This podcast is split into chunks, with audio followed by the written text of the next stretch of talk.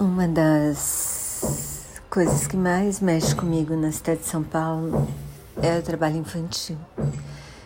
E tá voltando a ter muito, sabe? Eu vejo criança na, pedindo esmola nos faróis, vejo mães com crianças no colo pedindo esmola nos faróis. E eu queria que vocês soubessem que dá pra gente ajudar. A gente pode ligar na cidade de São Paulo no 156 Aí a gente disca zero, aí a gente disca cinco e depois a gente disca dois.